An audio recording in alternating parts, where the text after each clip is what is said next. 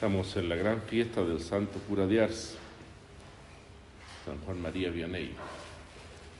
Algunos con la gracia de Dios hemos conocido ese pequeño pueblo de Francia y también con la gracia de Dios muchos de ustedes quizás lo conocerán después, si no lo conocen ya. Un lugar perdido, pequeño, aún pequeño, rodeado de unos campos muy bonitos, por lo menos cuando fuimos nosotros, donde un sacerdote sencillísimo fue instrumento de Dios para que muchas almas volvieran a Él. Se pueden destacar muchas cosas en la vida del cura de Ars, y seguramente hemos leído los libros que se han escrito, especialmente el Trochú, que es un libro muy estupendo porque está sacado de las mismísimas actas del proceso. Pero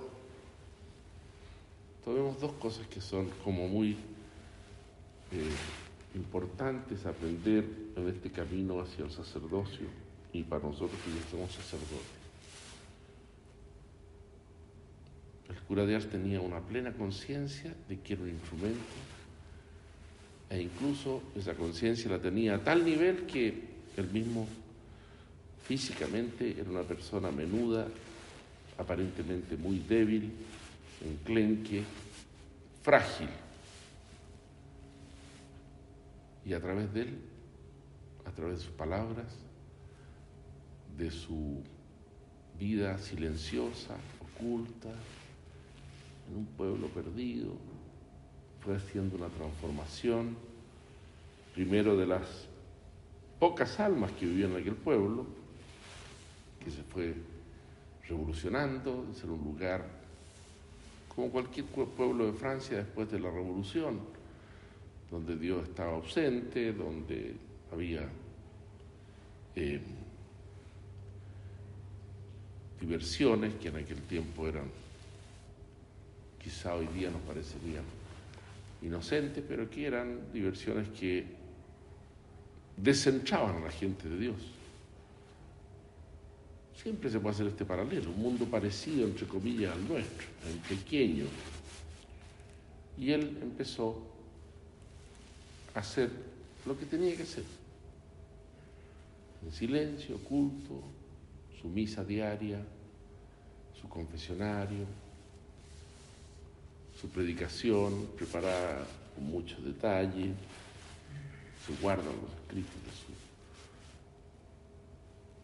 su manera de ser amable, cercana, parece que era muy agradable porque la gente se sentía acogido.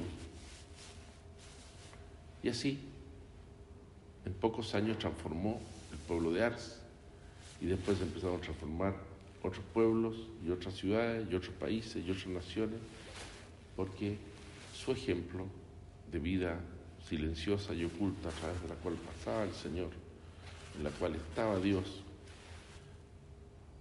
producía el efecto que todos quisieran producir en los demás.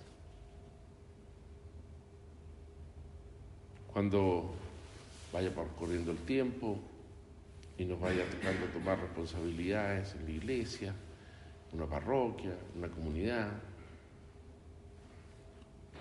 Atención, esta idea es muy importante. Pasar oculto, estar donde se debe, hacer lo que hay que hacer, no creérsela. ¿Qué es lo que el cura de Ars hacía? significa eso que él se daba cuenta que era un, instrumento. Y que en la medida que ese instrumento estuviera más en consonancia con Dios, mejor eran las melodías que salían. Y por eso su vida de oración, su vida de mortificación, quizás no es lo que nos pide a nosotros el Señor, pero algo de eso nos pide, en la bebida, en la comida, en el dormir la mortificación de la vista, de los sentidos, para que se vaya produciendo este efecto en nosotros, ya. Cura de un viejito, un viejito de 80 años que estaba ahí No, llegó muy joven a Ars. Tuvo muchos años. Es un ejemplo para nosotros. Pasado el tiempo, antes que nos demos cuenta, van a llegar los procesos, van a llegar los momentos, y de repente vamos a encontrar que tenemos en nuestras manos muchas personas que dependen de nosotros.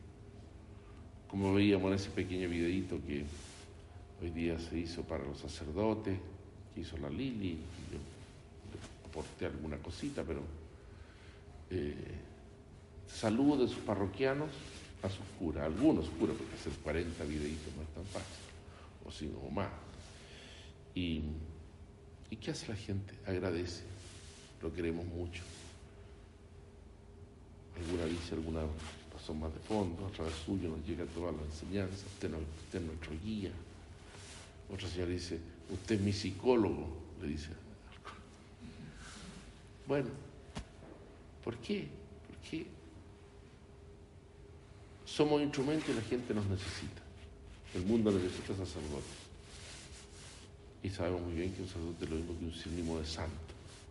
Si no, damos la hora y producimos más mal, como por desgracia hemos visto en estos años en la vida de la iglesia. Y la otra cosa importante, primero el trabajo silencioso y oculto, perseverante de años, de tiempo. Todavía me tienen en esta parroquia, sí, todavía lo tienen ahí. Todavía está haciendo lo mismo, sí, está haciendo lo mismo. Y el cura dar que hacía lo mismo todos los días.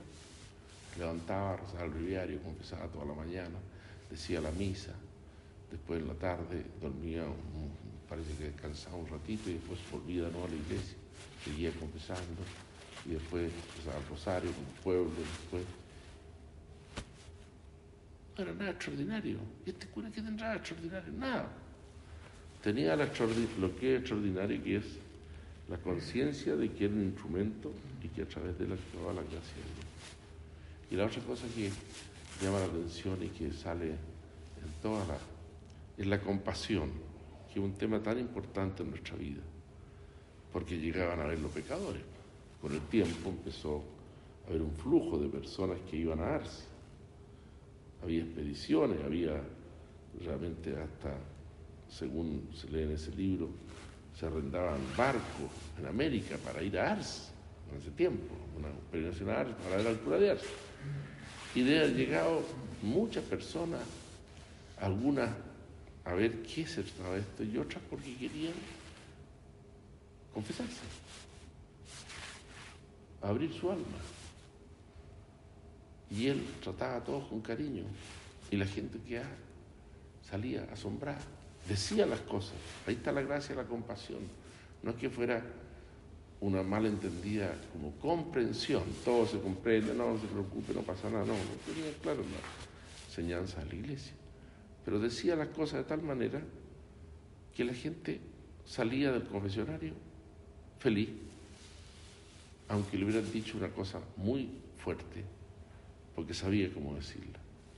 Nosotros también vamos a encontrar en el camino de la vida mucha gente así, que vive una vida herida, llena de dificultades, soberbias interiores, rabias, y hay que ser compasivo para poder traerlo. Oír, escuchar. Ahora que estamos en el tiempo, la escucha en la iglesia, todo el mundo habla de esto. ¿Qué significa? Bueno, para nosotros significa escuchar a la gente que quiere hablar. Patrono los párrocos, patrono los sacerdotes, Vamos a pedir hoy día por todos nuestros párrocos, por todos los párrocos de nuestra diócesis y de todo el mundo. Vamos a pedir, por así decirlo, por todos los sacerdotes que tienen encargos pastorales aquí en nuestro seminario, los formadores, para que el nos haga así, silenciosos, eficaces, ocultos, otros Cristos y muy compasivos con la gente que nos toca tratar. Nunca una palabra dura, nunca una palabra hiriente en la boca de un sacerdote, nunca una palabra que aparte, nunca una palabra impropia,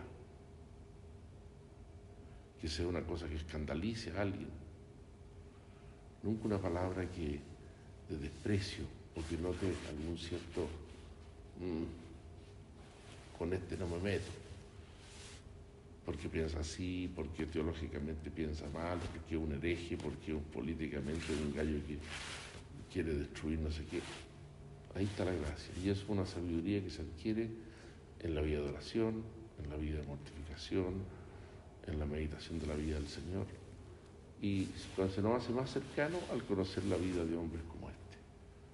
Pidamos a la Santísima Virgen que nos haga nosotros ser seguidores humildes de su Hijo a través del ejemplo del Santo Cura de Ars.